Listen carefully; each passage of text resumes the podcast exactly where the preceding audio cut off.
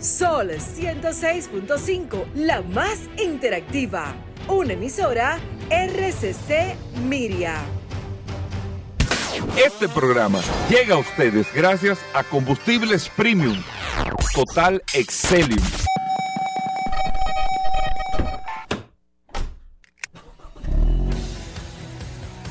Bienvenidos al programa número uno de movilidad en la República Dominicana. Vehículos en la radio.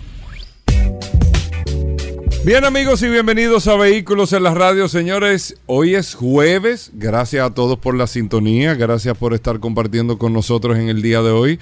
Hasta la una de la tarde, siempre después del sol de la mañana, con todas las noticias, todas las informaciones de este maravilloso mundo de la movilidad. Usted lo conoce en este espacio Vehículos en la Radio. Mi nombre es Hugo Veras. Un honor y un placer estar compartiendo con ustedes en el día de hoy y que sepan que todo el contenido de este espacio está hecho, definido, eh, para que usted pueda disfrutar hasta la una de la tarde con todas las informaciones de este eh, mundo de los vehículos, todo lo que tiene que ver con el tránsito, el transporte, la seguridad vial, el, el tema de la tecnología, todo eso se toca aquí en este espacio Vehículos en la Radio. De nuevo, les reitero, mi nombre es Hugo Veras. Un saludo a nuestros amigos oyentes que están en el WhatsApp en el 829-630-1990. 829-630-1990, que es el WhatsApp de Vehículos en la Radio, para que usted pueda interactuar con nosotros y más que está en manos de Paul Manzueta, que está por acá. Paul. Gracias, Hugo. Gracias, como siempre, por la oportunidad que me das de compartir contigo todos los días en este programa Vehículos en la Radio. Hoy es jueves 15 de septiembre, señores. Gracias a todos. Los que de manera directa eh, comienzan a reportar sintonía a través de la herramienta más poderosa de este programa Vehículos en la Radio, el poderoso WhatsApp 829-630-1990. Hoy un jueves sumamente interesante, lleno de noticias, informaciones, novedades, invitados. La verdad que este programa, Hugo Veras, está bastante bien. Como siempre. Mire, yo estoy, hoy un jueves estoy muy entusiasmado como coco- porque, como un coquito tierno. porque Paul eh, y amigos oyentes del programa, ayer presentamos tanto la alcaldía del Distrito Nacional, la DGCET y el Intran, junto al Ministerio de Obras Públicas, el inicio que no debiese de ser. eh. Lo primero es que no debiese de ser y yo lo reconozco, pero siempre hay que arrancar por algún sitio y lógicamente, eh, como no hemos acostumbrado a un tema, entonces vamos, vamos a arrancarlo desde cero, pero yo creo que esto no, no había que hacer mucho anuncio y todo. Bueno, sí había que hacerlo y, y estamos claros con esto, pero tenemos que entender el, el problema que nosotros tenemos. Iniciamos en el día de ayer eh, con el anuncio para iniciar el proceso el lunes 26, el ordenamiento de los espacios en la calle de parqueo. Punto. Ese doble parqueo en la vía que tú tienes. Como todo el mundo nos dice, pero ¿cómo es que permite que la gente se parquee en los dos lados? Es un lío. Ya, ya se anunció en el día de ayer. Miren, Paul y amigos oyentes, ha sido una cosa tan impresionante que yo se lo decía a Carolina, la alcaldesa del Distrito Nacional, en el día de ayer le decía a Carolina, y anoche estábamos hablando todavía de eso. De manera sorprendente, es la primera vez que, eh, digo, no es la primera vez tal vez, pero que yo he sentido que nadie está en contra de la medida. Porque tú sabes que independientemente de la cosa que está mal, claro. o sea, lo que está mal está bien. Lo normal es que tú estés en contra, ¿eh? O sea, lo normal es que tú tengas un grupo a favor, un grupo en contra. Eso es normal. Eso no es que la gente esté equivocado, no. Tema de costumbre, un tema de, de lo que sea. O sea, uno se acostumbra tal vez a, a- a hacer un comportamiento que aunque esté mal, pero ya tú estás acostumbrado a, a salir por un lado, eh, a quitarte los zapatos. Es una costumbre. Sí. Que está bien o mal, esos son otros 500, pero usted se acostumbró a eso. Cuando le enseñan o le dicen, bueno, vamos a empezar a hacer las cosas de manera correcta, a usted que lo estaba haciendo mal, reitero, digo, estoy haciendo esto manejándole el tema porque nada se justifica que esté mal, pero por un tema de costumbre, eh, al momento que le dicen que vamos a hacer esto bien, entonces usted se recita, entonces dice, no, qué sé yo, cuánto". al final todo termina bien, todo sale bien, eh, uno tiene que tal vez aguantar dentro del proceso, pero bueno, pero en este caso particular, te lo digo yo, Paul, con el tema del doble parqueo en la calle, O sea, tú sabes lo que todo el mundo No, viejo? todo el mundo está de acuerdo. sí. Todo el mundo está de acuerdo. Claro. Todo el- y yo voy a dar una respuesta importante aquí al final de este comentario, pero todo el mundo está de acuerdo. El programa se llama Parquéate Bien y se le puso nombre incluso al programa para, para empezar a hacer eh, una especie de, de entendimiento de que tenemos que parquearnos bien y no ser nosotros agresivos tampoco, aunque eso, aunque eso está dentro de la disposición, sino, señores, vamos a cambiar todo el chip, Claro. vamos a entender lo que causa esta situación y vamos a parquearnos bien. Vamos a parquearnos bien y por eso la medida de parquéate bien. Esto es un convenio que tenemos con el, Intran, la Alcaldía del Distrito Nacional, la DGCET, el apoyo con el Ministerio de Obras Públicas y AGEMOV, AGEMOV que es eh, una asociación de gestores de estacionamiento y movilidad que está conformada por un grupo de, de parqueos que hay aquí en el polígono central y que se van a ir ampliando, lógicamente, a medida de la demanda que usted que me está escuchando, oígame bien, usted que me está escuchando, si tiene un terreno, tiene una casita que tú dices, bueno, yo no voy a cenar con esta casa, eh, yo no voy a hacer esto, lo otro, usted puede integrarse y ponerla a disposición, oiga lo que le estoy diciendo, ponerla a disposición. Claro, usted tiene mismo que preparar el terreno, no, no es el ayuntamiento ni Ajemó que lo va a preparar usted mismo. Preparar el terreno, bueno, yo voy a tumbar esta casa, voy a poner el terreno plano, le voy a poner condiciones y voy a tener este parqueo. La alcaldía incluso ha dado, eh, ha tenido y la misma alcaldesa la disposición de dar todo tipo de facilidad en términos de impuestos, de permisos de arbitrio, para ir creando, a medida de que la necesidad se vaya y la demanda vaya aumentando, los espacios de parqueo que sean necesarios en los puntos, que en todos los puntos será necesario para que usted pueda ofrecerle a la gente un espacio de estacionamiento. Sí. Mientras tanto, ya hay una serie de estacionamientos que están definidos.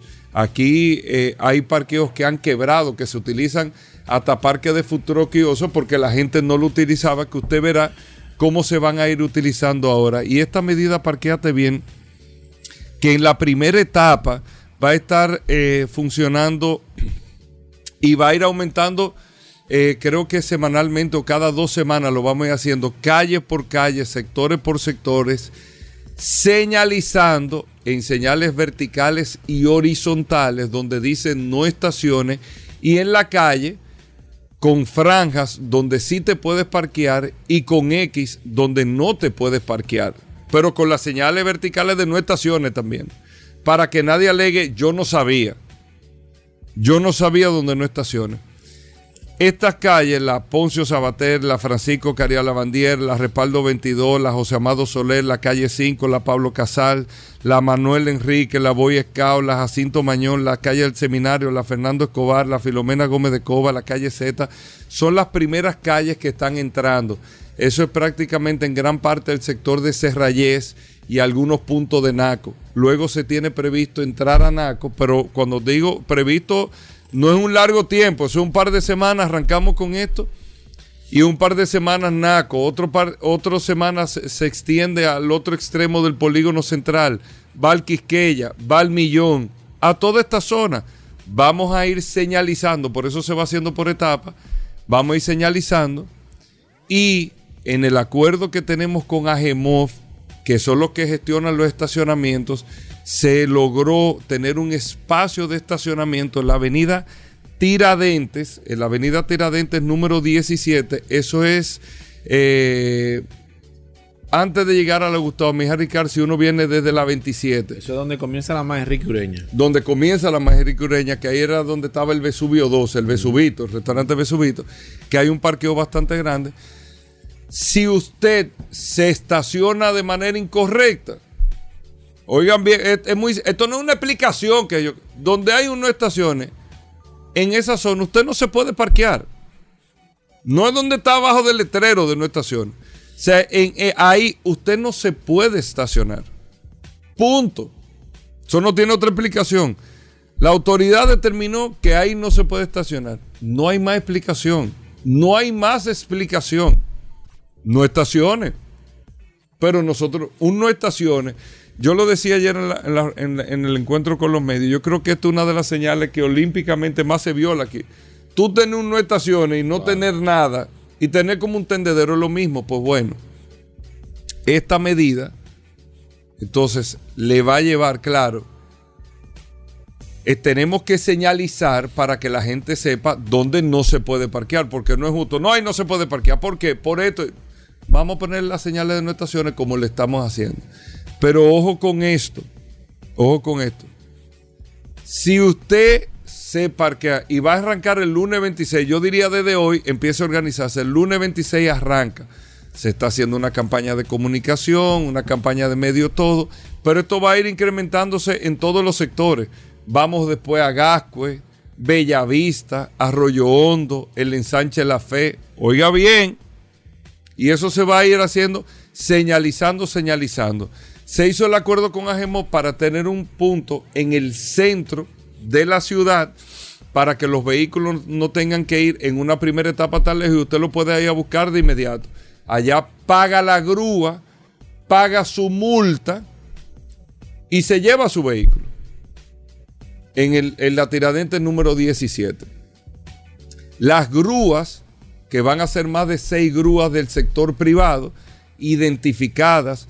Hay un protocolo, los carros se van a grabar completos, o sea, se le va a hacer video, todo, usted lo va a ver en la página de internet, todo, el video y todo de cómo se está remolcando el carro, con un agente de la DGCET, cada una de las grúas, que son los que tienen el poder de fiscalización, y van a retirar el vehículo y se lo van a llevar ahí a la tiradente y usted va a pagar su multa y todo eso.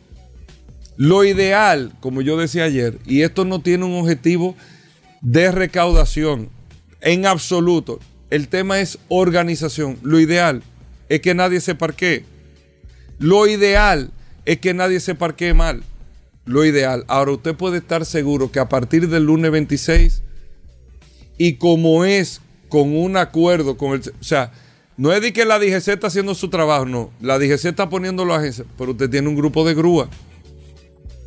Y a los que tengan grúa que quieran añadirse al proceso, pueden escribirle al ayuntamiento o a la gente de Agemof y registrar con los protocolos y todo. Se van a identificar las grúas.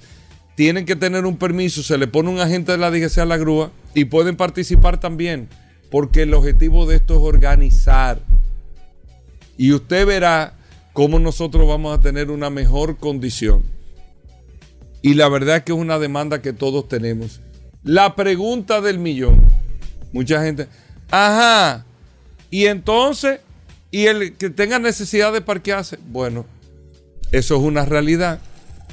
Hay parqueos disponibles, a veces usted no se da cuenta, pero hay estacionamientos que están cerrados, que se irán aperturando. Otros sectores no tienen la capacidad de estacionamiento, entonces usted sabe qué, es una oportunidad de negocio para usted mismo que está haciendo la pregunta. Usted mismo que está haciendo la pregunta, tú dices, oh, pero tu negocio, pon un parqueo, ahora sí va a ser un negocio. Porque te vamos a garantizar una demanda de clientes, porque en la calle no se pueden parquear. Y para los que preguntan, óiganme bien, lamentablemente los comercios, los restaurantes, lo esto, lo otro, ahí el que me venga a visitar, eso no es un problema de la ciudad, ni de los ciudadanos no es un problema del entorno. No, que no se escuche feo, pero no. O sea, yo no tengo la culpa que tú no tengas parqueo disponible. Yo, eso no es culpa de la ciudad, no es culpa de los vecinos que están desesperados con la situación. Entonces, usted que tiene esa necesidad, hágase un acuerdo en el entorno. Seguro hay bancos que a partir de las 6 de la tarde tienen su parqueo disponible vacío hay plazas que tienen su parqueo vacíos. Entonces usted hace su acuerdo para que el vale parking suyo lo lleve a dos esquinas y lo parquee y lo vaya a buscar. Y usted verá cómo las cosas van a funcionar. Perfectamente, van a funcionar. Perfectamente van a funcionar. Esto es, yo realmente felicito a Carolina. Carolina ha tenido toda la disposición siempre de organización como alcaldesa del Distrito Nacional lo ha demostrado. Nosotros desde el Intran tenemos una decisión definitiva y una instrucción principalmente en resolver este tema del tránsito y lo vamos a hacer. La ciudad y el Gran Santo Domingo, para que ustedes sepan, se está microsimulando en estos momentos completo con todos los estudios que hay, porque esta ciudad la han estudiado 64 veces, lo que se está ahora es microsimulando para en vez de hacer otros pilotos, hacerlo con microsimulación, eso le está costando un dinero eh, a todos, pero es necesario para evitar los cambios que se van a hacer pronto, junto con la red semafórica que se va a licitar pronto, para tener un sistema de semáforos inteligentes aquí en el distrito y Gran Santo Domingo y luego en los municipios principales que se necesitan para eso se está microsimulando, no se está inventando sobre los estudios que hay. Lo que pasa es que en vez de hacer los pilotos, lo estamos microsimulando con tecnología. Una microsimulación es tú con la base de sistemas de tránsito y con las cargas de vehículos actuales que te dicen, mira, aquí cruzan, por eso se hacen los conteos 10 mil vehículos diarios. Entonces, con eso y con los comportamientos de toda la zona, eso se microsimula y el sistema te dice la dirección de las vías, lo que tú tienes que hacer, los ajustes, todo para tener un mejor desempeño. Eso es administración de tránsito, que eso no se había hecho, se está haciendo ahora. Y ustedes verán en unos meses que las cosas van a cambiar. ¿Qué necesitamos? El apoyo de todos. El entendimiento. Queremos que las cosas cambien. Van a cambiar pero tenemos que entender que para eso tenemos que cambiar también. Un abrazo, amigos oyentes, hacemos una pausa, no se muevan. Bueno, de vuelta en Vehículos en la Radio, Paul. Paul, ¿qué te parece la medida? Eh, eh, antes de saludar a la gente del WhatsApp. Buena, buena, Tú que eres eh, muy buena, muy buena. Un especialista en grúa. Hay que la gente, hay que la, la gente tiene que irse acostumbrando y adaptando. Ahí tenemos un tema bastante cuando tú tenías grúa, ¿tú llegaste a hacer eso? No, no, no, no, llegué. No llegué a hacerlo.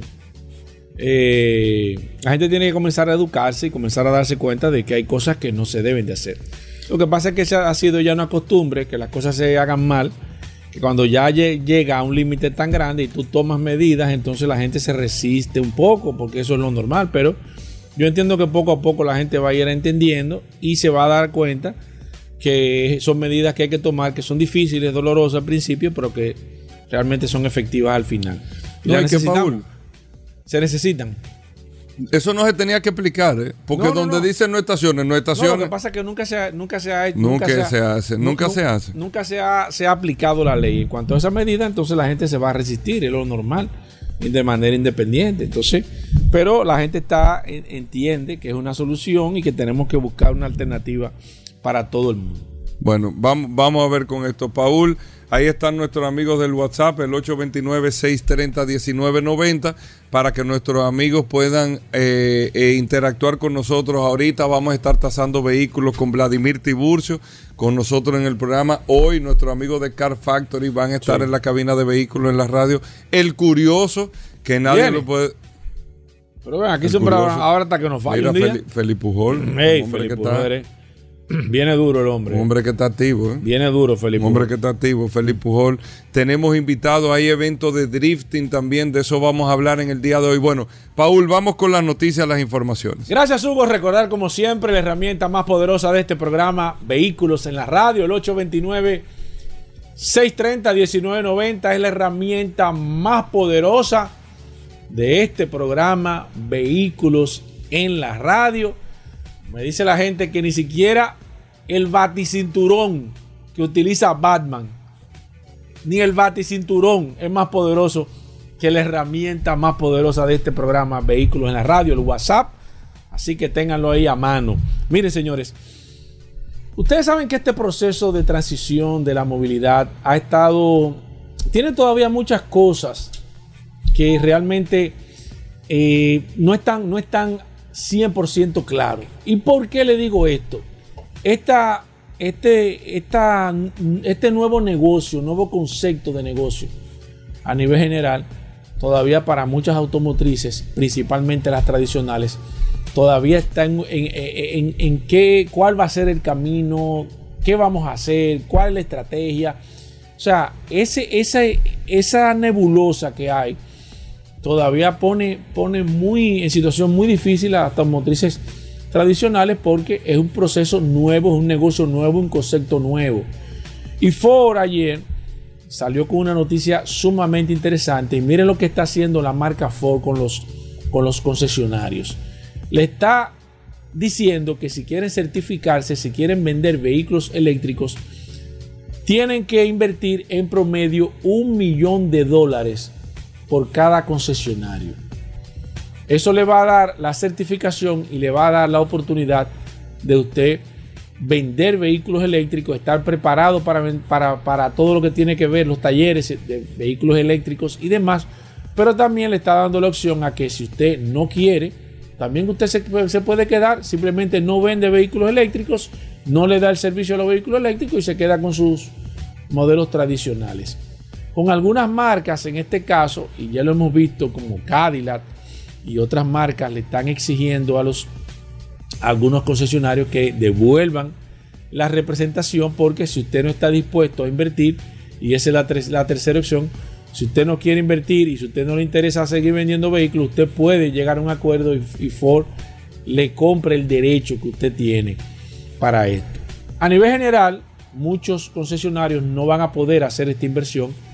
Lo que me gustaría saber qué va a pasar en Latinoamérica, en este caso, porque yo me imagino que ellos utilizarán un método totalmente diferente, aunque sí tiene que venir una certificación y una preparación y una inversión, porque Ford y en este caso está siguiendo los pasos y así mismo decía el comunicado de que ellos están imitando el negocio que ha hecho Tesla porque Tesla creó un concepto nuevo. No es solamente el hecho de vender vehículos eléctricos, sino la estructura completa de cómo se maneja un, nuevo distribuidor de vehículos eléctricos. Es totalmente diferente al esquema de negocios que hay actualmente de los vehículos tradicionales o de las marcas tradicionales en este caso y ellos le están tratando de buscar porque tienen que bajar los costos y tienen que eh, aumentar el margen de beneficios, cosa que es la parte neurálgica que pueda tener el esquema de vender vehículos eléctricos. No es fabricarlos, ¿eh? es tratar de que sea negocio para todo el que esté involucrado en el sector y esto es lo que no se le ha podido todavía buscar la vuelta al esquema de los vehículos eléctricos porque los vehículos eléctricos sacan de por medio una cantidad de intermediarios que ahora mismo están en el negocio que no van a poder seguir vendiendo vehículos y que al final realmente las marcas tienen que hacer esta modificación para poder permanecer y para poderse perpetuar en el tiempo en los mercados. Bueno, ahí está Paul Mazueta. Hacemos una breve pausa. Un programa bastante cargado en el día de hoy. No se muevan, venimos de inmediato. Ya estamos de vuelta. Vehículos en la radio. Bien, y de vuelta en Vehículos en la Radio. Gracias a todos por la sintonía. Daris Terrero con nosotros. La ley 6317 Daris Terrero siempre nos trae un artículo, una información sobre la ley y es un servicio que se hace para que todos podamos conocer este nuevo marco legal para el tránsito y la movilidad, la, la ley 6317 de tránsito, transporte y movilidad. Daris Terrero está aquí con nosotros, vamos a ver qué tenemos en el día de hoy. Gracias Hugo, gracias Paul, agradecer la oportunidad que me brindan de llegar aquí a la audiencia de este maravilloso programa por aquí por Sol 106.5 y este programa Vehículos en la Radio. Miren, varias personas me han llamado preguntándome sobre el tema de la licencia para menores de edad. Licencia de 16 años o carnet de aprendizajes de aprendizaje para personas menores de edad. De la posibilidad de que si es posible, de cómo se hace. Y hay que decir que en la República Dominicana el Intran ha trabajado en fortalecer el sistema de licencias en el país. Y que independientemente de las construcciones que tiene que hacer, no hablo con construcciones en términos de infraestructura, sino en la construcción de, de un sistema de, que tiene que ver con la movilidad, de crear una serie de instancias, de poner en aplicación la ley en todas sus modalidades. el, el Intran ha establecido un sistema ágil, moderno y rápido para la obtención de la licencia de conducir. No es un trauma obtener una licencia de conducir en República Dominicana. Incluso para, para aquellas personas que son menores de edad, que es una de las de las modalidades que ofrece la ley. Y es que los menores de edad de 16 años pueden obtener su licencia de conducir luego de cumplir con los requisitos, entre ellos un poder del padre o tutor, donde establece la responsabilidad que implica que los daños eh, provocados eh, por este menor de edad son, están bajo su responsabilidad. También establecer un vehículo, vehículo a nombre de uno de los padres en el cual el, el menor de edad pudiera estar conduciendo. La ley establece que el menor siempre debe conducir acompañado de un adulto, de un adulto con licencia de conducir. Y todo esto es importante porque porque nosotros hablamos de fomentar el tema de la educación vial desde el bachillerato. Óigame, la ley plantea que la educación vial tiene que estar desde, desde la educación inicial. Debe estar en el currículum como una materia de, de desarrollo social. Debe estar, debe formar parte de, de la currícula. Pero yo creo que en el bachillerato ya se pudiera entrar en que los niños jóvenes que ya estén en el bachiller puedan ir fomentando. Y yo sé que eso es un proyecto que va a venir desarrollando el Intran, de que los jóvenes en los bachilleratos de los colegios y las escuelas públicas puedan salir del bachillerato con el manual de conducción aprobado y estudiado y que puedan optar por su carnet de aprendizaje y licencia. Yo creo que esto es una, una medida que fomenta y que involucra a los jóvenes a esta dinámica que debemos llevar de formar a la ciudadanía conforme a algo tan importante como la seguridad vial. Fíjense que el manual de conducción, el manual de conducción, que es el instrumento que se utiliza para obtener la licencia, es un, instrumento valioso para poder mitigar esa falta de información, esa falta pedagógica que usted siente en las vías de República Dominicana. Gran parte de, las, de los siniestros viales, aparte de la condición del vehículo, aparte de la imprudencia, de la irresponsabilidad, está el factor educativo de la educación en términos viales, de conocer cuáles son los derechos y deberes que usted tiene en la vía, de conocer cuál es el derecho del peatón, de conocer cuál es el derecho y la obligación que tiene el conductor. Y sobre todo, ese tema que permanentemente nosotros mencionamos aquí de la responsabilidad que tiene un conductor a la hora de presenciar un accidente de erradicar esa dinámica del robo y del hurto a la hora de un accidente y prestar atención. Esa puede ser la diferencia entre la vida y la muerte, lo oportuno de una atención a la hora de un accidente. Usted puede ser la diferencia. Usted puede ser la persona indicada para salvar la vida de un ciudadano. Por tanto, esta dinámica de obtener una licencia de conducir a temprana edad, yo creo que eso pudiera ser un elemento de crear preventivamente una cultura de respeto a la ley. De que a esos jóvenes que están saliendo de las escuelas, nosotros le, inculquemos esa responsabilidad que tenemos que tener a la hora de tomar un guía. Y de que eso puede ser la diferencia entre mantenernos con vida o mantenernos en la prisión o mantenernos muertos o morir. Es decir, el riesgo que representa usted conducir un vehículo de, de, motor de manera irresponsable, eso puede ser la diferencia entre llegar a su destino o no. Nos vemos mañana. Bueno, Dari Terrero, ¿cómo te seguimos? Nos pueden seguir a través de Dari Terrero 1, tanto para Instagram como para Twitter.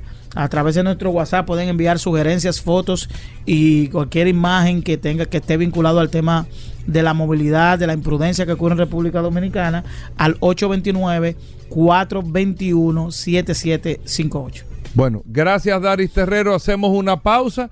Venimos en un momento. Ya estamos de vuelta. Vehículos en la radio. Bueno, nuestros amigos de Car Factory, hoy es jueves. Geraldo y Jorge están con nosotros aquí en la cabina de vehículos en la radio. Car Factory RD en Instagram, Car Factory en YouTube. Usted puede seguirnos con todas las informaciones y cada jueves vienen con la radiografía Le automotriz. dicen los doctores. los, los doctores, es una, es una especie... La gente Como de... un, ca- un- un- una que un ¿cómo la, la- la- sacan? Un, un hemograma. un hemograma. Es un hemograma de la información del sector de vehículos que hacen nuestros amigos de Car Factory. Gerardo y Jorge, bienvenidos. ¿Qué tenemos para hoy, chicos? Muchísimas gracias, Will Paul, por este espacio que nos dan todos los jueves aquí por Vehículos en la Radio. Y en el día de hoy tenemos una curiosidad muy demandada, ya que es un todoterreno muy exitoso y que es eh, uno de los más deseados por todos los dominicanos. Se trata de Toyota Prado, un SUV que salió en 1990. Oye, increíble. Un vehículo que para mí no tiene ningún tipo de rechazo. No creo No. que haya nadie que pueda decir que no le gusta o que tú le puedes decir, bueno, que que caro, que... Pero a todo el mundo le atrae ese Es vehículo. que Prado hace bien lo que tiene que hacer. O sea, tú estás buscando una jipeta para siete pasajeros, Sí, que tenga funciona. su dote de lujo, pero que a la vez sea uno de los mejores todoterrenos de todo el Sí, mercado. y está, y está chulo. Y está, chulísimo. está chulo, y de hecho, chulo. traigo este tema porque recientemente llegaron dos versiones a gasolina aquí de Toyota Prado. O sea, Sí. la Delta ya no solamente trae la turbodiesel, sino que llegarán dos de gasolina. Nosotros en versión full. en versión VX. Por ejemplo, la VX no llega a ser la más full full de todas, pero tiene mucho equipamiento. Sí, sí, tiene sí. mucho equipamiento, muy competente. Llegarán dos versiones, una con un 2.7 4 cilindros y nosotros probamos la V6 4.0 litros con 280 HP. Pero mueve muy bien, porque la, la, la, la, la 2.7 se mueve bien. Yo me imagino esa, la V6. Ese, para que tenga una idea, el mismo motor que tiene la Toyota 4Runner. Ajá. Sí, el mismo motor. Y con- contando un poco de la historia sobre este vehículo, es que en 1984 había una variante en la serie 70 llamada Light Duty o de bajo rendimiento que estaba como enfocada más al confort y la familia y no tanto como ser un vehículo como tosco. Y, La serie 70 de Land Cruiser. Exacto, de Land Cruiser la en gente- el año 1984. Exacto. Entonces Toyota tenía como esa edición que era Light Duty, que era como bajo rendimiento, para aquellos que buscaban mejor confort antes que off-road.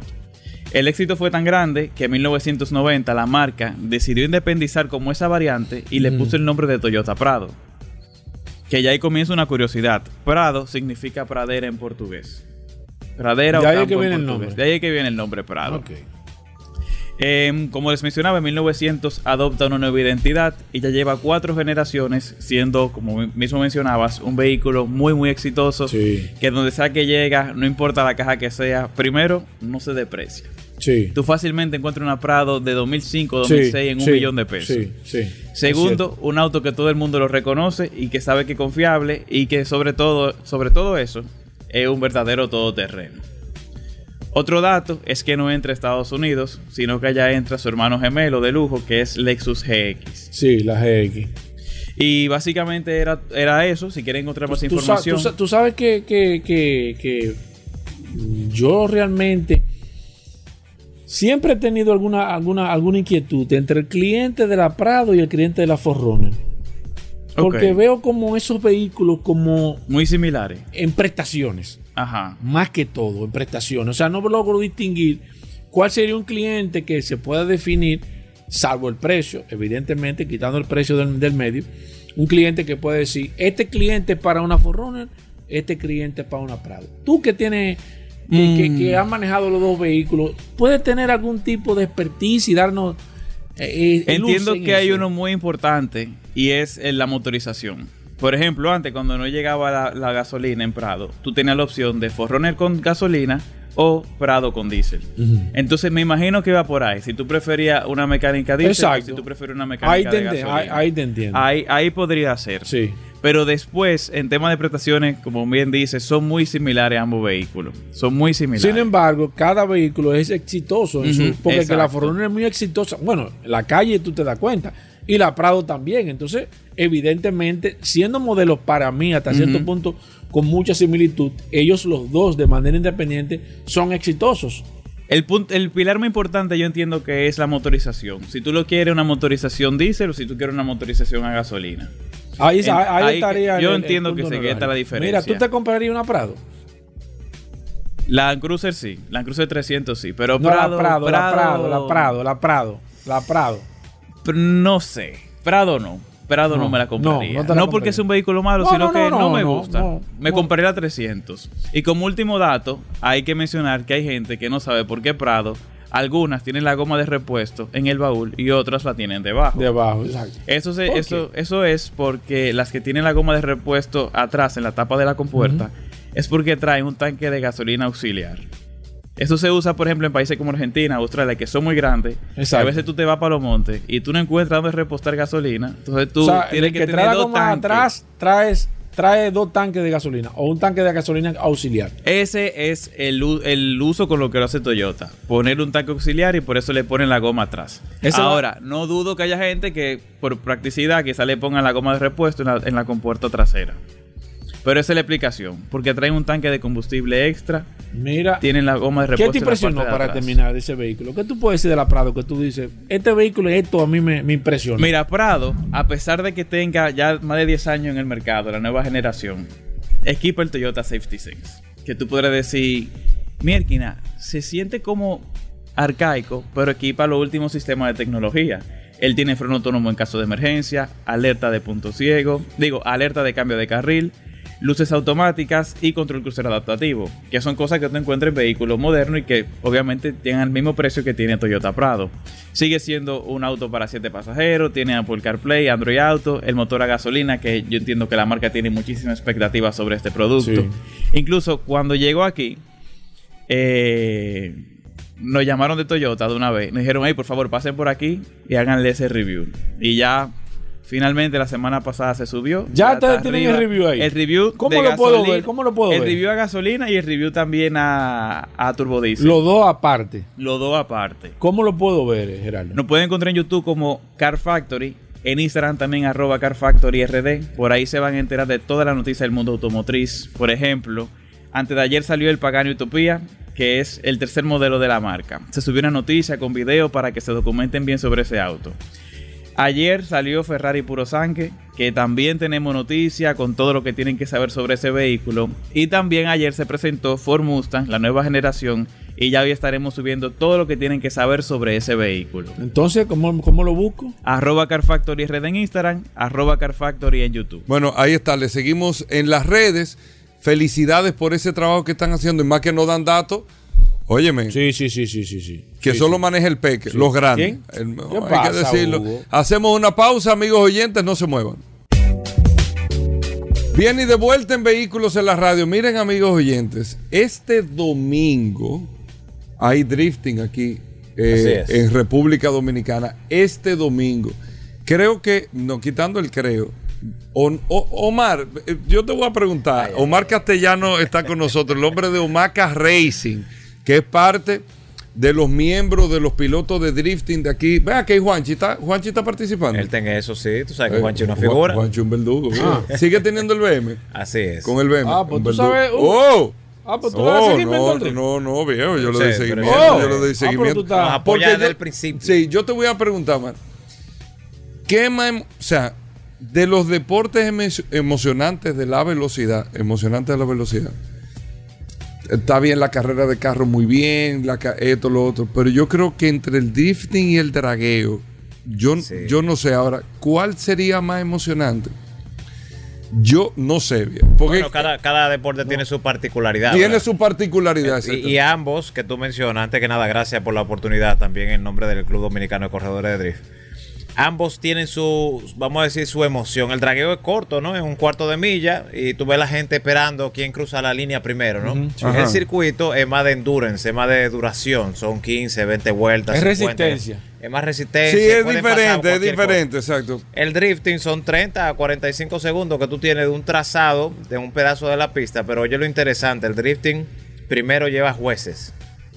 Tú clasificas por línea, ángulo, velocidad y estilo. Ese es el tema, viejo, que el drifting no es, no es el que llega primero, no es el que llega no, primero. ni puede Ni- pasarle Ni rebasarle tampoco. tampoco. No, y la carrera es entre dos, donde el primero hace su mejor clasificación y el de atrás tiene que tratar de imitarlo, como una danza.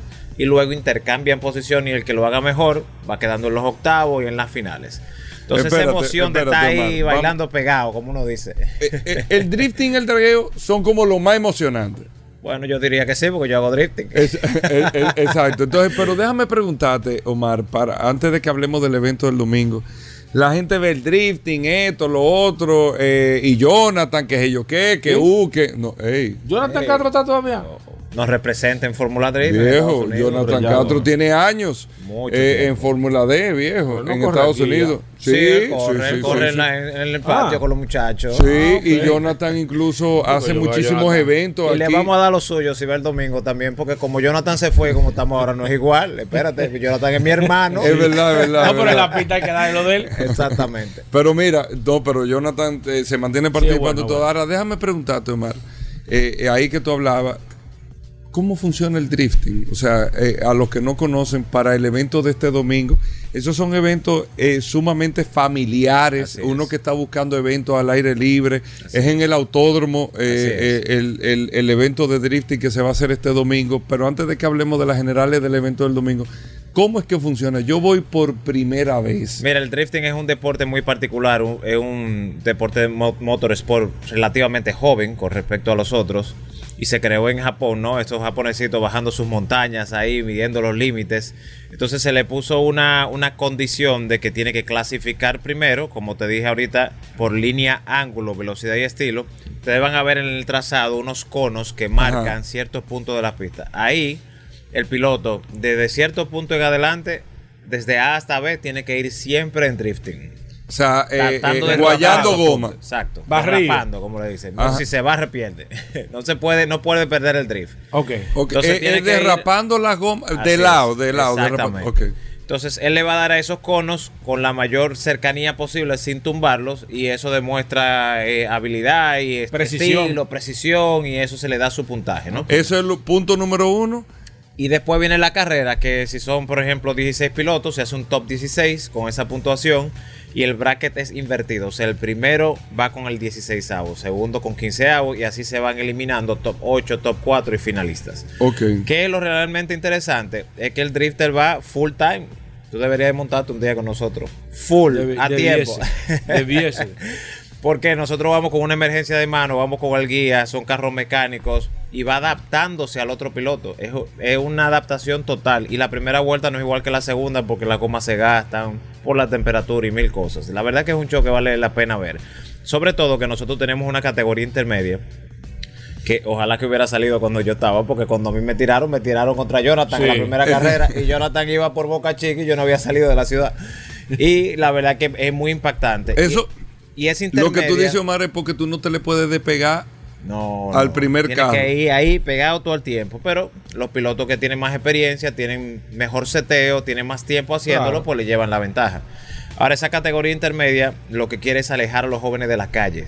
En vez de usted ponerse a inventar en la calle, De que lleve goma. su carro allá al autódromo, tenga asistencia profesional en un lugar seguro, donde si usted se va de boca no se lleve una gente que no tiene nada que ver con eso. Y así garantizamos que se, porque las prestaciones que se le exigen en la intermedia son bien básicas. Es que el carro funcione, un casco y, un, y unos guantes. Ya, que eso tú lo consigues donde sea. Exacto. Entonces ahí aseguramos o le brindamos el espacio, mejor dicho, a esos entusiastas que no ven o que ven en la calle cualquier cosa, vaya ya a hacerlo en un lugar seguro y así todos disfrutamos. Y para eso existen también los Drift Days, como el que tuvimos el fin de semana pasado, que fueron sus 10, 12 pilotos de la calle. ¿Qué tipo de carro es el que puede hacer eso? Trasero principalmente. Y que tenga, por decir algo, el, el Tracción poder trasera. suficiente, tracción trasera, para que el carro Pueda se derrapar. vaya. Se vaya, se vaya de lado, como nos dice. Porque la gente también comienza a complicarse mucho. Que yo quiero 600 caballos, 500. Señores, cuando tú compras un carro de 500, 600, tú no sabes lo que tú estás comprando. Eso es un animal que tú tienes que aprender a domar. Entonces, mucha gente no tiene esa habilidad y nosotros allá en el club le damos la, los eventos como los Drift Day, donde puede ir allá a to- tomar clases, hacer pruebas de cerito, figura 8, frenada en cero, todo lo que ustedes pueden imaginar. Una pregunta que yo tengo, escúchame, Hugo. En el drift, ¿qué es más importante? Y no me digas de que es- es 50-50, ¿no? ¿Es el piloto o es El el, piloto, carro? viejo, el piloto. No, porque es que tú... Digo, eso te- hasta yo me imagino, no, digo, no porque, sé. que- porque que se supone... Hay, hay una gran, hay una gran parte de. ¿Qué de piloto. porcentaje? Dime porcentaje. Pero también por el estrés que le pone el drifting a los carros, si el carro no funciona o no llega a la final, te quemaste. Tú puedes ser el pilotazo del año, si lo prendiste y no prende, no hay nada. O sea que también el carro tiene que aguantar ese estrés. Nosotros tenemos un, un BMW E46 que construimos en República Dominicana, Made in Dominican Republic, que hicimos una serie en YouTube que se llama Detrás de la Construcción, de cómo llevamos ese carro del chasis a la pista, con Eduardo Grau y todo su equipo. Y tú tienes que ver la cantidad de especificaciones que hay que ponerle a un carro de eso. Claro, el club se ha identificado también por el tema de seguridad. Nosotros no comemos cuento con el tema de seguridad. Lo que es su traje full, su certificado, sus cinturones, el roll cage, todo tiene una especificación. Ahí tenemos un inspector técnico que no te deja entrar a la pista si usted no cumple con eso. ¿Cierto? Entonces hay unas especificaciones también en el carro que tienen que cumplirse, que son mínimas, básicas y de seguridad.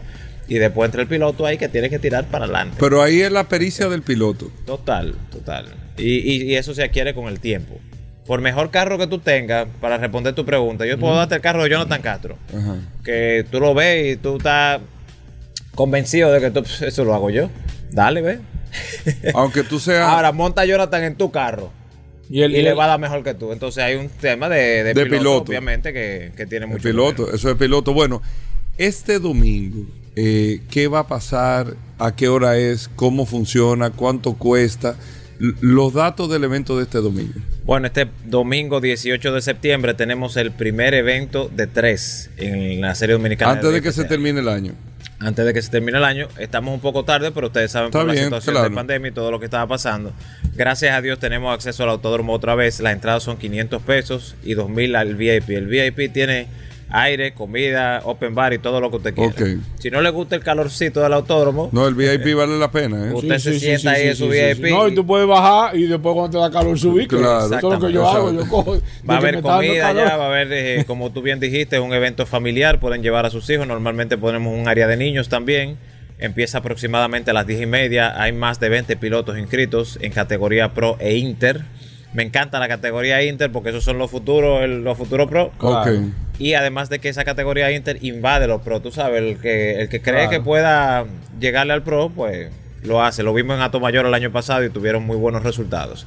Y se acaba aproximadamente tipo 4 o 5 de la tarde para que todos puedan descansar. Mira, Bueno, ah, pero viejo, un gran evento Eso amplio, este ¿eh? domingo a las 10, a, a las 10 de la mañana, aunque A las arranca a las 10 y 10, media, usted puede llegar a las 10 de la mañana ahí al autódromo en las Américas, el autódromo Las Américas. Así es. Aquí, así es, porque ca- cambia de nombre dependiendo Sí, del sí, patrocinio, para no, au- en este caso... Estamos en Las Américas Eh, exacto, ahora estamos Autódromo Las Américas, ahí usted tiene este evento de drifting, este, este domingo, o sea, mañana, viernes, sábado, entonces el domingo a las 10 de la mañana, y miren, es un evento que llama muchísimo la atención.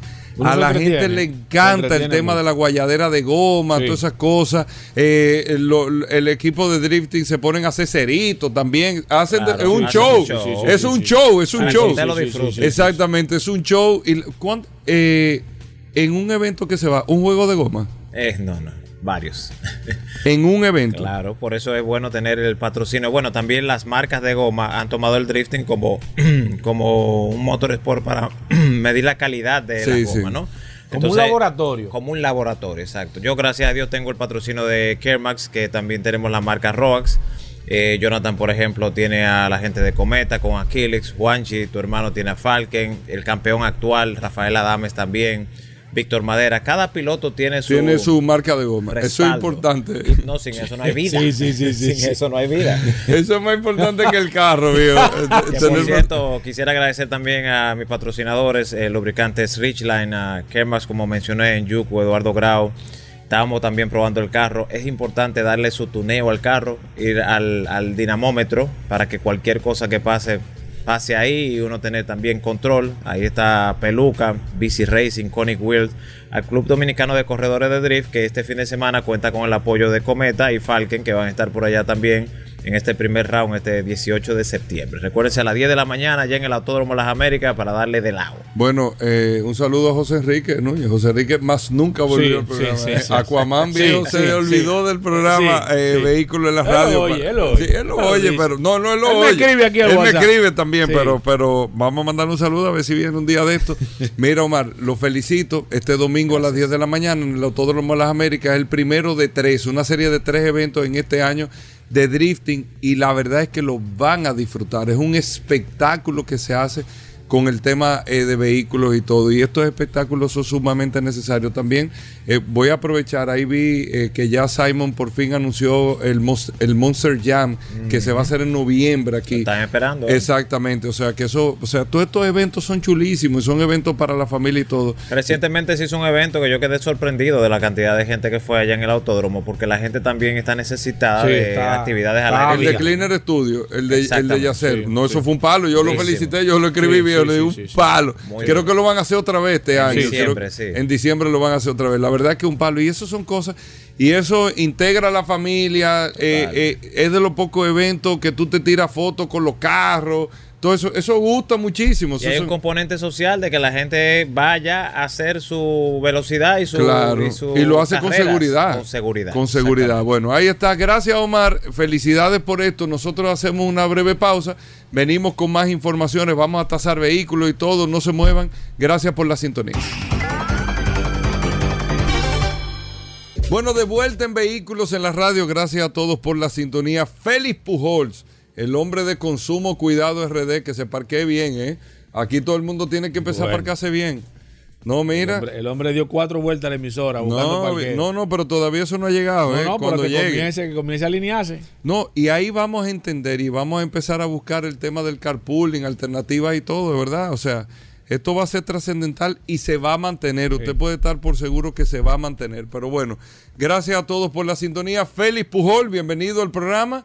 Eh, el hombre de consumo Cuidado RD, a nuestros amigos que tengan preguntas para Félix Pujol en materia de derecho a los consumidores, alguna inquietud que usted tenga o que compró un vehículo, lo que sea, o quiere saber algo de un servicio, Félix Pujol está con nosotros en el WhatsApp también, el 829-630-1990. Adelante, Félix, bienvenido. Muchísimas gracias Hugo siempre por la oportunidad y de verdad que aprovecho para felicitarte por esa tremenda iniciativa que yo creo que va a colaborar muchísimo con adecentar las calles de verdad.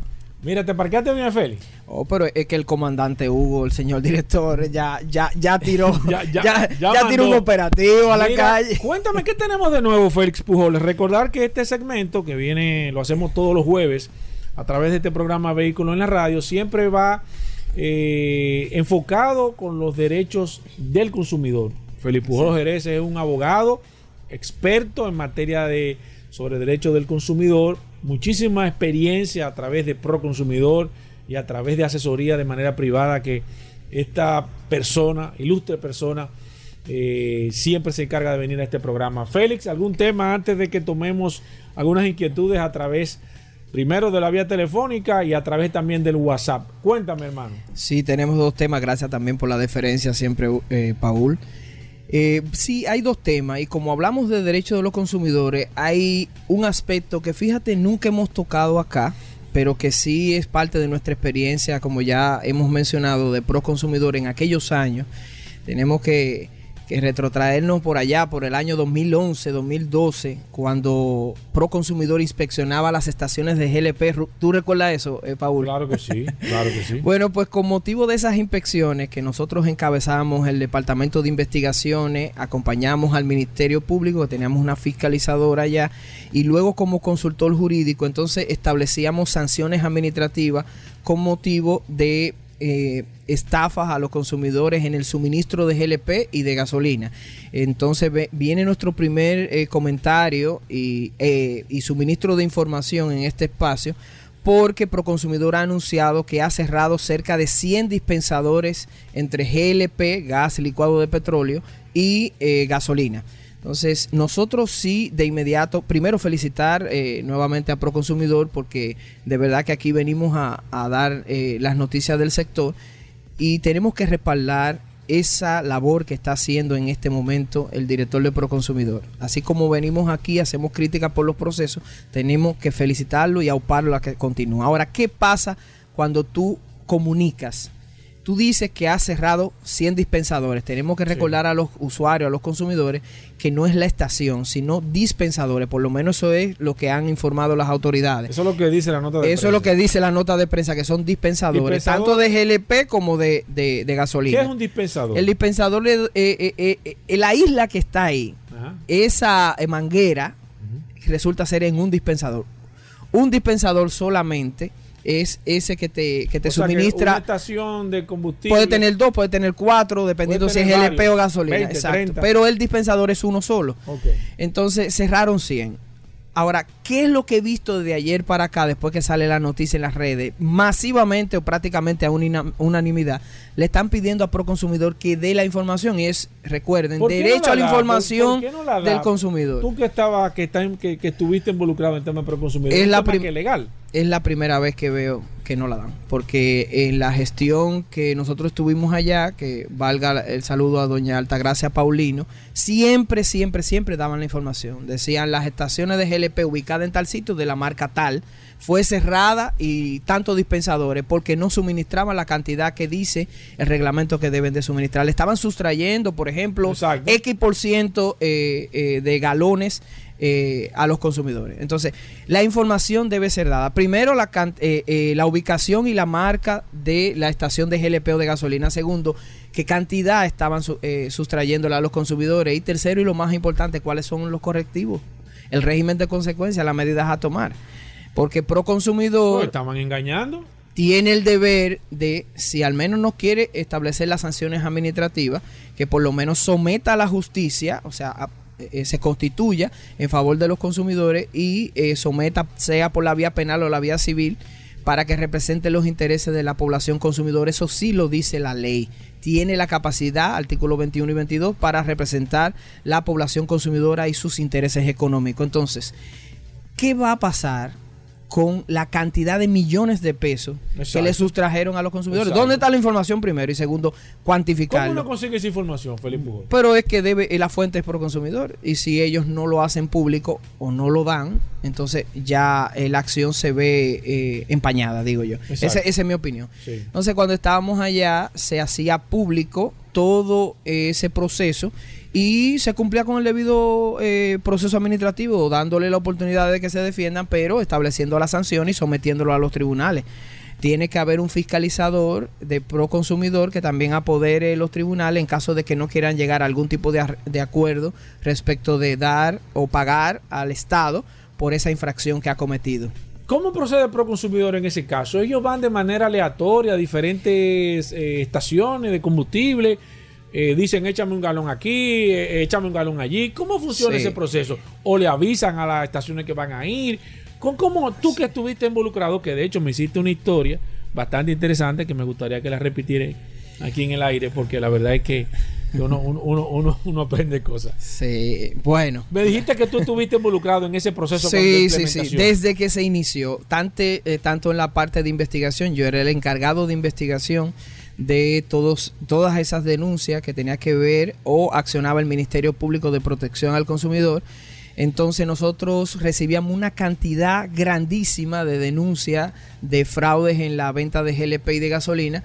Entonces, acompañado de las autoridades de Digenor en ese momento, ahora Indocal, íbamos con eh, los Master Mister, ese, esos aparatos que miden y verifican si están echando o suministrando la cantidad de GLP y de gasolina que deben de, de, de suministrarle lo que dice la pantalla. Si usted dice que le está dando dos galones, no puede ser que, que le cobre dos y le esté dando uno, porque es una estafa. exacto. Entonces, ese proceso se hace de la siguiente manera. Se reciben denuncias, tanto anónimas como eh, con la identificación bien, de la pero ¿cómo persona. tú re- yo- pa- para hacerlo eh, práctico, Félix, ¿cómo yo recibo la denuncia? O sea, yo a mí mismo, yo te voy a decir la verdad, me imagino que eso le pasa a muchísima gente.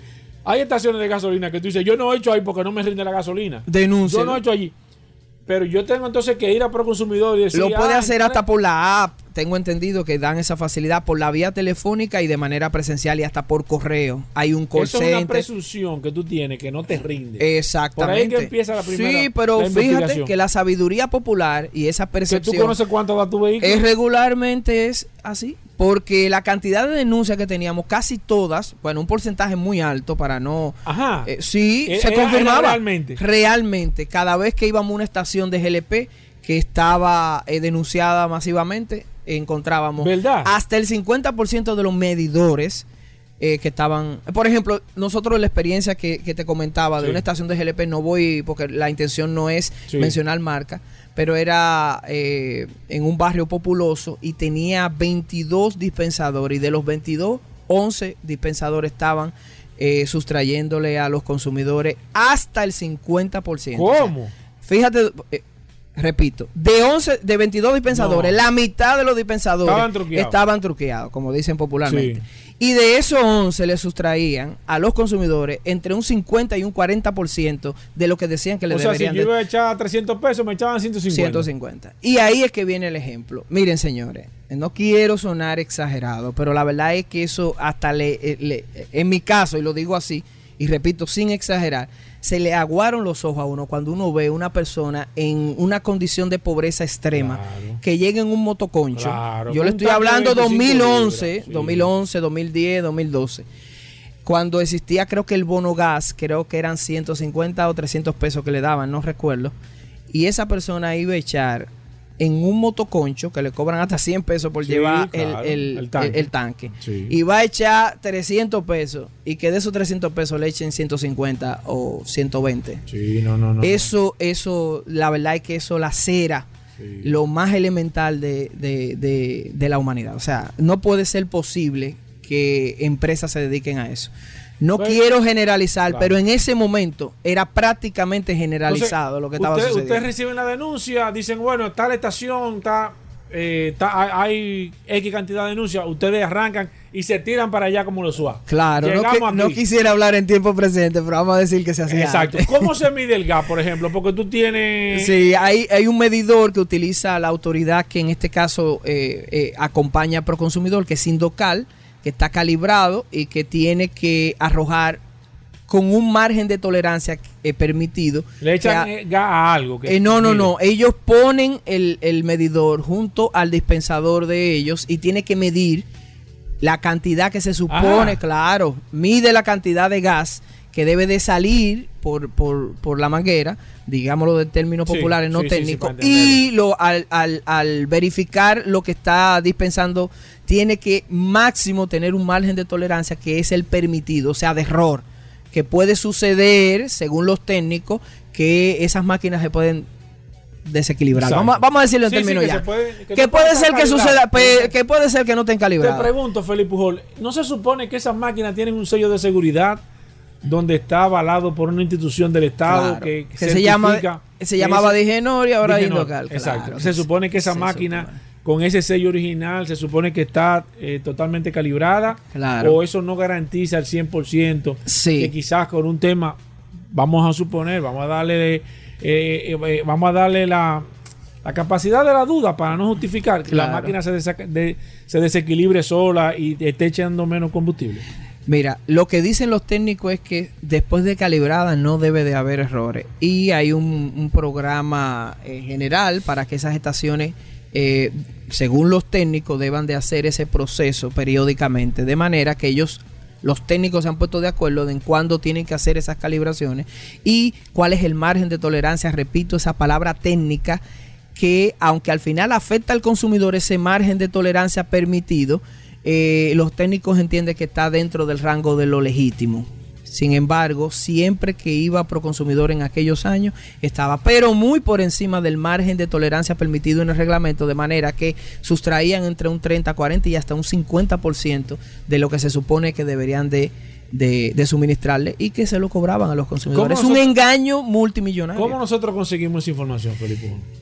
¿Cómo? Haciéndole a través de este programa un llamado al director de Proconsumidor actual y a todas sus autoridades y si tenemos que elevarlo ya al presidente Abinader para que eh, den la información. Lo primero es que estos espacios, o sea, eh, este medio de comunicación tan poderoso, como es Sol 106.5 y Vehículos en la Radio, está para difundir información y nosotros para colaborar orientando a los consumidores. Entonces, si nosotros que somos los que eh, damos la información no la tenemos, no podemos orientar a los consumidores para que sepan las autoridades pro consumidor que no es un tema de ataque, sino fíjense cómo in- iniciamos el comentario, que es eh, aplaudiendo la iniciativa de retomar eso que hace muchísimos años Paul y Hugo no se hacía. Entonces, den la información de manera transparente porque si Proconsumidor dice que defiende el derecho a la información de los consumidores, no pueden ser ellos mismos quienes oculten la información básica y elemental. Dos informaciones básicas. ¿Cuáles son esas estaciones de GLP y de gasolina? ¿Dónde están ubicadas con todas su- sus informaciones? ¿Y qué cantidad estaban sustrayéndole a los consumidores? Porque es que hay una percepción general de que no rinden los combustibles y la gente se siente timada. Y es así. Entonces es un tema más que eh, simplemente decir esos centavos, esos pesos que me están robando, pero si tú lo elevas a la cantidad de consumo de millones de personas, estamos hablando de una estafa mayúscula. Y Pero- eso consigo también trae el tema de, de- de- de evasión y de lavado de activos. O sea que Claro. estamos hablando de Un tema, bastante, un tema bastante delicado. delicado. Félix, me enviaste una información también de algo que está como segundo punto. Claro que sí, ¿Qué fue muy, lo que muy importante. ¿Qué fue Vamos a comentarlo en sentido general porque el espacio no da para entrar en tantos detalles, pero vamos a felicitar a las autoridades de la Dirección General de Impuestos Internos simplemente por la iniciativa. La iniciativa del Registro Nacional de Vehículos de Motor. El año pasado, eh, creo que en algún momento comenté que las asociaciones hicieron una serie de observaciones a un proyecto del Registro Nacional de Vehículos de Motor que tenía la Dirección General de Impuestos Internos junto con la Consultoría Jurídica del Poder Ejecutivo. ¿En qué consiste o qué contiene esa reglamentación? Porque será un reglamento emitido por el Poder Ejecutivo, o sea, un decreto presidencial. Contiene desde licencias y operaciones, o sea, que la autoridad le entregue licencia de dealers a concesionarios, dealers y distribuidores que se dedican a la importación y comercialización. Va a contener los requisitos para obtenerlo, pero también las eh, probabilidades de perder la licencia y ahí viene uno de los aspectos que queremos destacar desde el primer momento, Paul y Hugo. ¿Cómo se puede perder la licencia de dealer? Violando la ley de protección al consumidor y engañando a los consumidores. O sea que no se escucharon y la mayoría de las causales Oye, de engaños que hablamos aquí en cada segmento de consumo cuidado en vehículos en la radio han sido contempladas en ese reglamento. Hay aspectos que son discutibles Sí. y de hecho yo sé que las asociaciones se están abocando a estudiarlo, pero quiero resaltar ese porque es algo que venimos hablando y que Hugo siempre me pregunta, Sí, Félix, sí. ¿qué hacemos? Sí. Cuando yo hablaba de hacer una legislación, una ley en el Congreso Nacional, pues esto es el primer paso para nosotros ir avanzando en la defensa de los consumidores del sector de vehículos o el sector automotriz. Porque el odómetro alterado y traer vehículos que son de salvamento Exacto. y venderlo y falsificar títulos y ese tipo de prácticas Bajar, bajar kilómetros. Bajar kilómetros con el tema del odómetro está contemplado en las causales de perder la licencia de dealer, concesionario o cualquiera de las tres categorías que contiene ese reglamento de eh, Registro Nacional de Vehículos de Motor.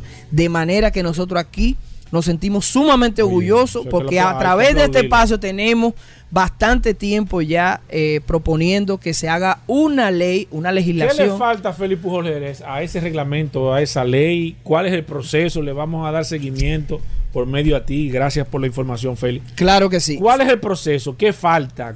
¿Qué, ¿Dónde va? ¿Qué tiempo se toma? ¿Cuándo eso realmente se va a comenzar a implementar? Sí. El reglamento fue publicado ayer para consulta. Es un procedimiento que establece tanto la ley de libre acceso a la información pública como la ley 107-13, que tiene que ver con los derechos de las personas en su relación con la administración pública.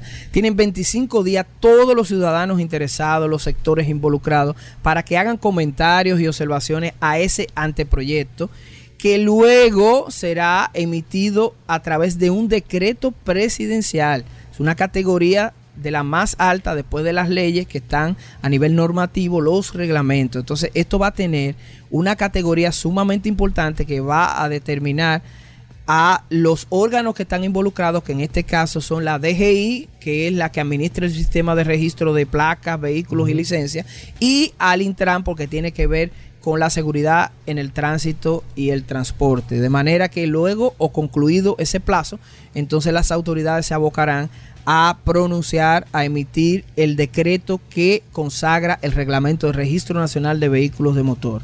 Repito, es una tremenda iniciativa.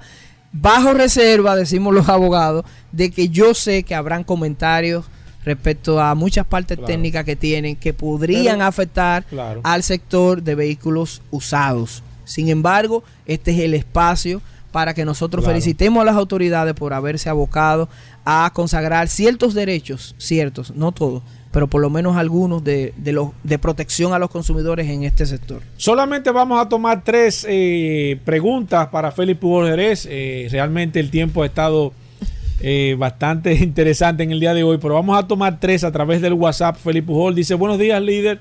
Ah, pues parece que te, te conoce a ti. No, porque el líder Eh, eres tú, plantéamele, por favor, la siguiente situación. Importé un vehículo a nombre de un dealer. Hice la transferencia bancaria a nombre del dealer para el pago de los impuestos aduanales y de la placa final. Todo sale a nombre del dealer hasta que yo haga el endoso. Estoy en posesión del vehículo, pero el dealer tiene todo secuestrado porque me exige un pago que entiendo es abusivo. ¿Qué puedo hacer?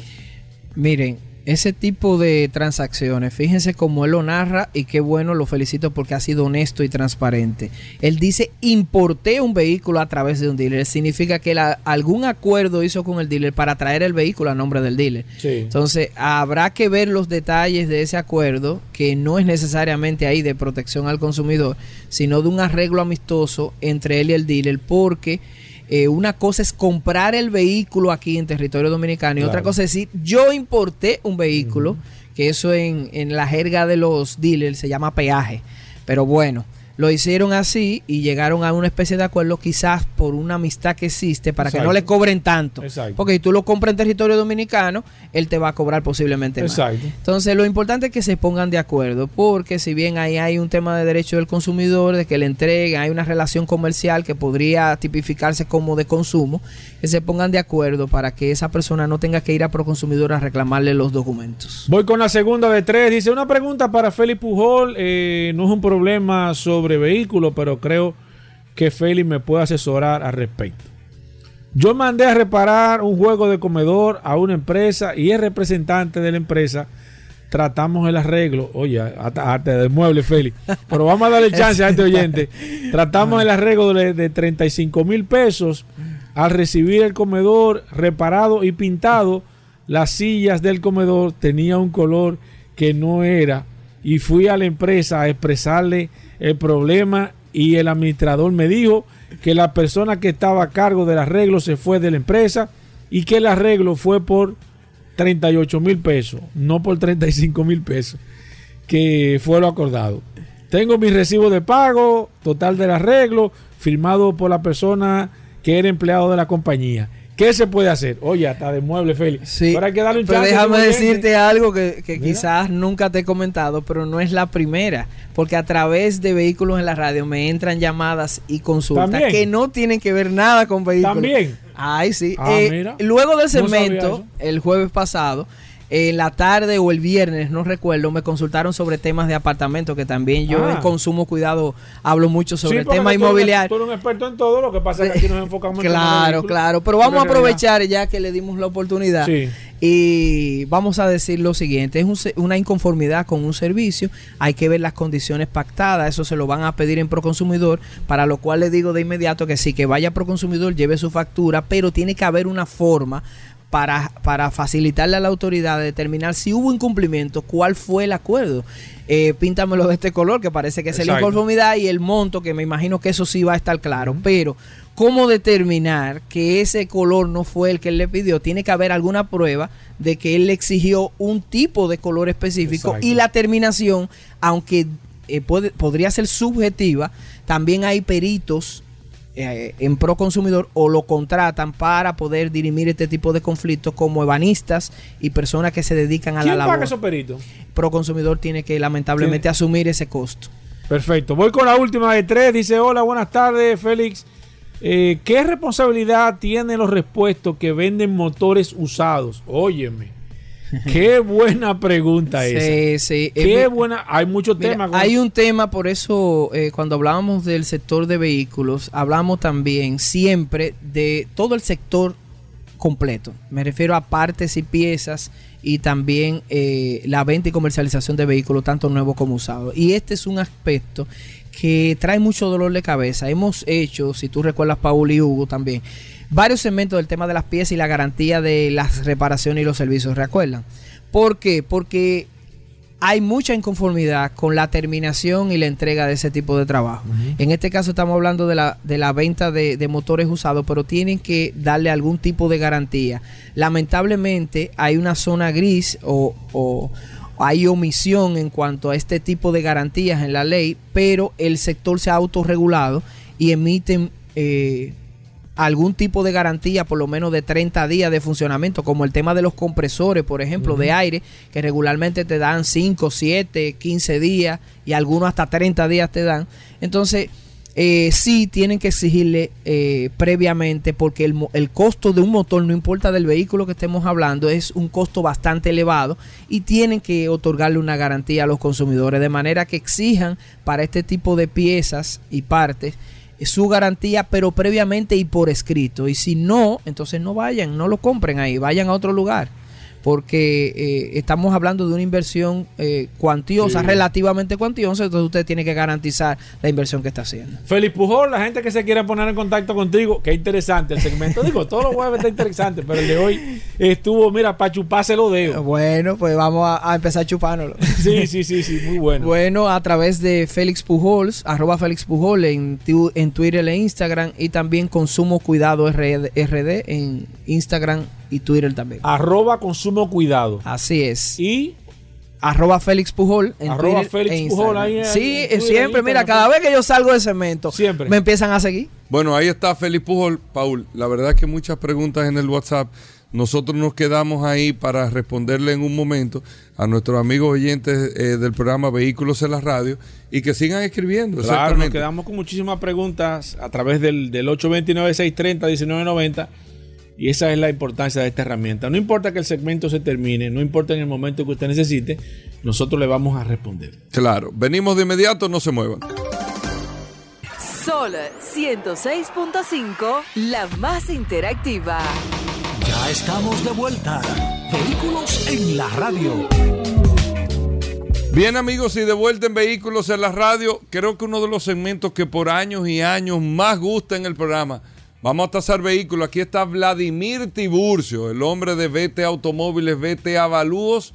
Hoy jueves, tasando vehículos. Si tú quieres saber en cuánto está tu carro, en cuánto lo puedes eh, comprar, te están vendiendo un carro, en cuánto tú lo puedes comprar. Bueno, tú le preguntas a Vladimir, Vladimir, mira tal carro, marca, modelo y año, y ya, y él te dice el estimado. Si tú quieres vender tu carro para saber el precio de tu carro, porque tú puedes tener eh, un Corolla y un Corolla 2014 y tú tienes tres color, Corolla 2014, el precio no es el mismo. claro. Depende del kilometraje, depende de las condiciones. Entonces, tú quieres saber el precio de tu carro, tú se lo llevas a Vladimir, te hace una tasación, eso te lo da en documento y eso es un documento que tú lo entregas a quien tú se lo vayas a vender, así mismo si tú lo vas a comprar. Pero bueno, Vladimir, cuéntanos cómo, cómo es el proceso primero y gracias por estar con nosotros. An- antes a los amigos oyentes que nos llamen al 809-540-165.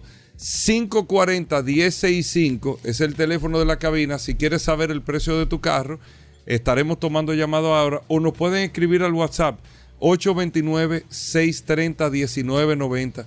829-630-1990, marca, modelo y año, y ahí tú puedes estar compartiendo eh, con nosotros la información y te lo tasamos de inmediato. Vladimir, bienvenido. Gracias, Hugo Vera, Paul Mansueta, los muchachos aquí en cabina y las personas eh, que escuchan el programa todos los días, en especial los que esperan el segmento nuestro eh, de tasación, que como bien dice, solamente tienes que llamar o escribir con marca, modelo y año. Le vamos a dar un rango de precio de ese vehículo que usted quiere comprar, de ese vehículo que usted quiere vender. ¿Por qué un rango de precio? Porque no estamos viendo ese vehículo, no autorizamos a nadie a hacer una operación con estos precios, más bien utilizarlo de referencia.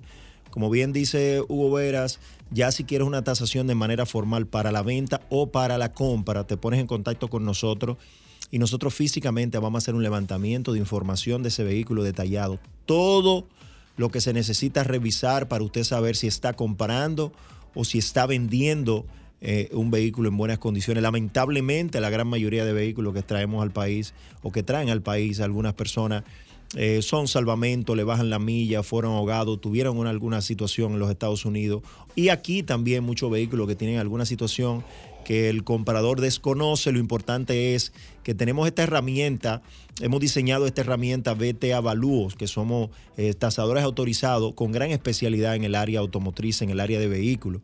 También invitar a las compañías que necesitan hacer algunas tasaciones, ya sea para fines eh, fiscal, eh, para eh, tema impositivo, para tema de venta, para reposición de inventario, que pueden también ponerse en contacto con nosotros y nosotros vamos a hacer un trabajo eh, bien hecho, un trabajo técnico bien, bien apegado a los criterios de lo que se necesita para, para una evaluación. Somos tasadores autorizados, como bien lo dije, y nos pueden seguir en las redes sociales como B Cortate Avalúos y B Cortate Automóviles. Nos pueden seguir por ahí. Y mi WhatsApp, estamos en vivo, me pueden escribir por WhatsApp al 809-306-5230, 809-306-5230. Vamos a ponernos en acción marca, modelo y año. Le vamos a dar un rango de precio de ese vehículo que usted quiere comprar o ese vehículo que usted quiere vender. La primera, buenas. Sí, buenas. Nissan Qashqai 2011. 2011 entre 425 450 mil pesos. Perfecto, la segunda, buenas. Si es la de dos filas. Adelante, buenos días. Buenos días. Eh, Mitsubishi Lancer 2013 americano, 200 y algo de miles de millas.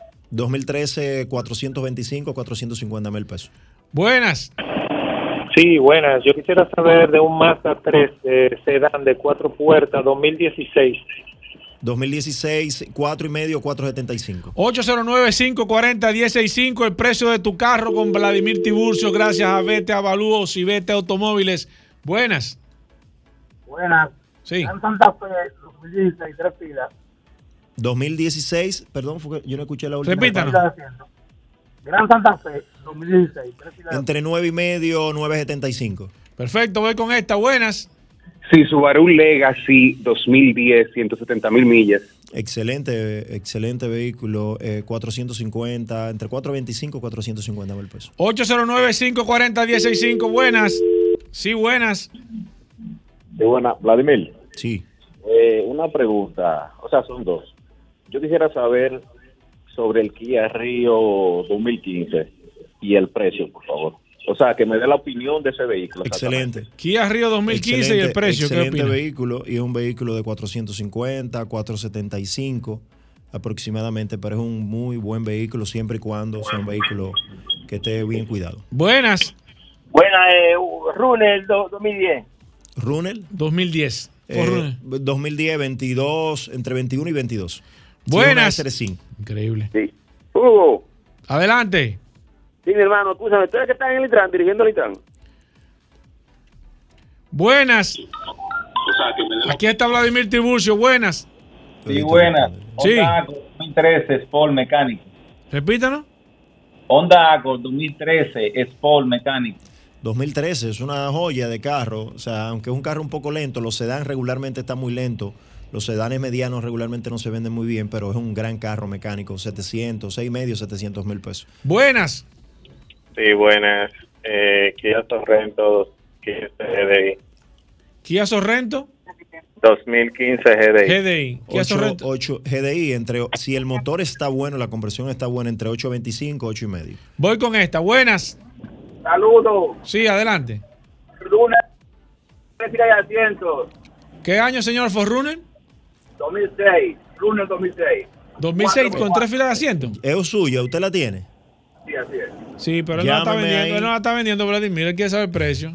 Llámeme entre 6, 6 y medio si es una SR5. Buenas. Aló. Sí, adelante. Una X5 2020, Díselo gasolina, señor. ¿Cuál es?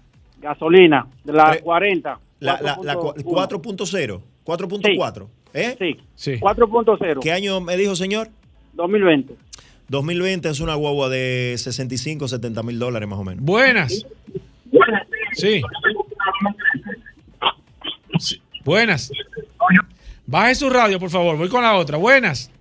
Buenas, gracias. Honda Civic Sport 2020. Honda Civic Sport 2020. 2020, ven- si, si no es salvamento, entre 19 y 22 mil dólares más o menos, si no es salvamento. Buenas. Subaru Legacy 2012. Legacy 2012 ahora. Legacy 2012, entre 4 y medio, 4.25. Buenas. Buena, buena. Sí. Honda Civic 2016 full. 16, eh, 7 y medio, 800 mil pesos si no es salvamento. Buenas. Sí, buena. Sí. ¿Qué, qué opina 5 la Mazda 2016? Eh, CX5 2016. Sí. CX5 2016, Vladimir. Excelente vehículo y debe andar entre 18, 18 y 19 mil dólares. Es un excelente vehículo. Buenas. Corolla tipo S 18, 2018 y Rune Límite 2016. Runel 16, 32, 33, por ahí si es la límite. ¿Y el Eh, Corolla? la- y el Corolla entre 8 y medio, 8.75 si no es salvamento. Última. Buenas. Pero ¿y por qué tan poco tiempo? tú hermano, fiel admirador del programa. Adelante. Hermano, Honda Fit 2012, japonés. Honda Fit 2012. Japonés. Japonés. Honda 2012. ponerle que le cambian el, el guía, eh, 2012, 4 y medio, 4.75. Vladimir. Se vende como quiera, japonés, americano, se vende La como gente que quiera hacer una tasación, que se quiera poner en contacto contigo y que Bueno. quiera ver algunos de los vehículos que tú tienes Ponemos a su disposición más de 25 años de experiencia en el sector. Somos pioneros en, en- en el tema de asesoría y revisión de vehículos.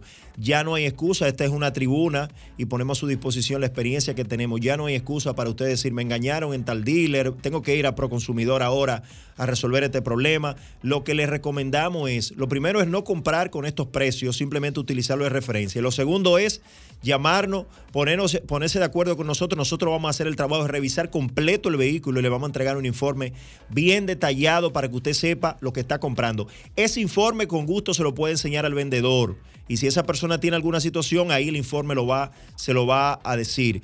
809-306-5230, 809-306-5230. Y estamos aquí gracias a BT Automóviles. Pueden chequear la disponibilidad de carro que tenemos ahí. Y si tiene un carro que necesita que venderlo, también habla con nosotros y nosotros te vamos a ayudar, lógicamente, después de revisarlo, agotar un proceso y vamos a poner nuestra plataforma a tu disposición. 809-306-5230, 809-306-5230. Gracias, Vladimir. Se acaba este programa Vehículos en la Radio. Nos vemos mañana.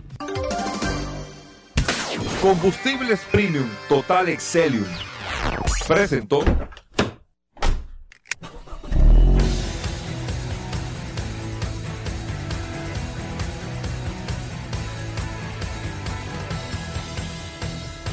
Vehículos en la radio.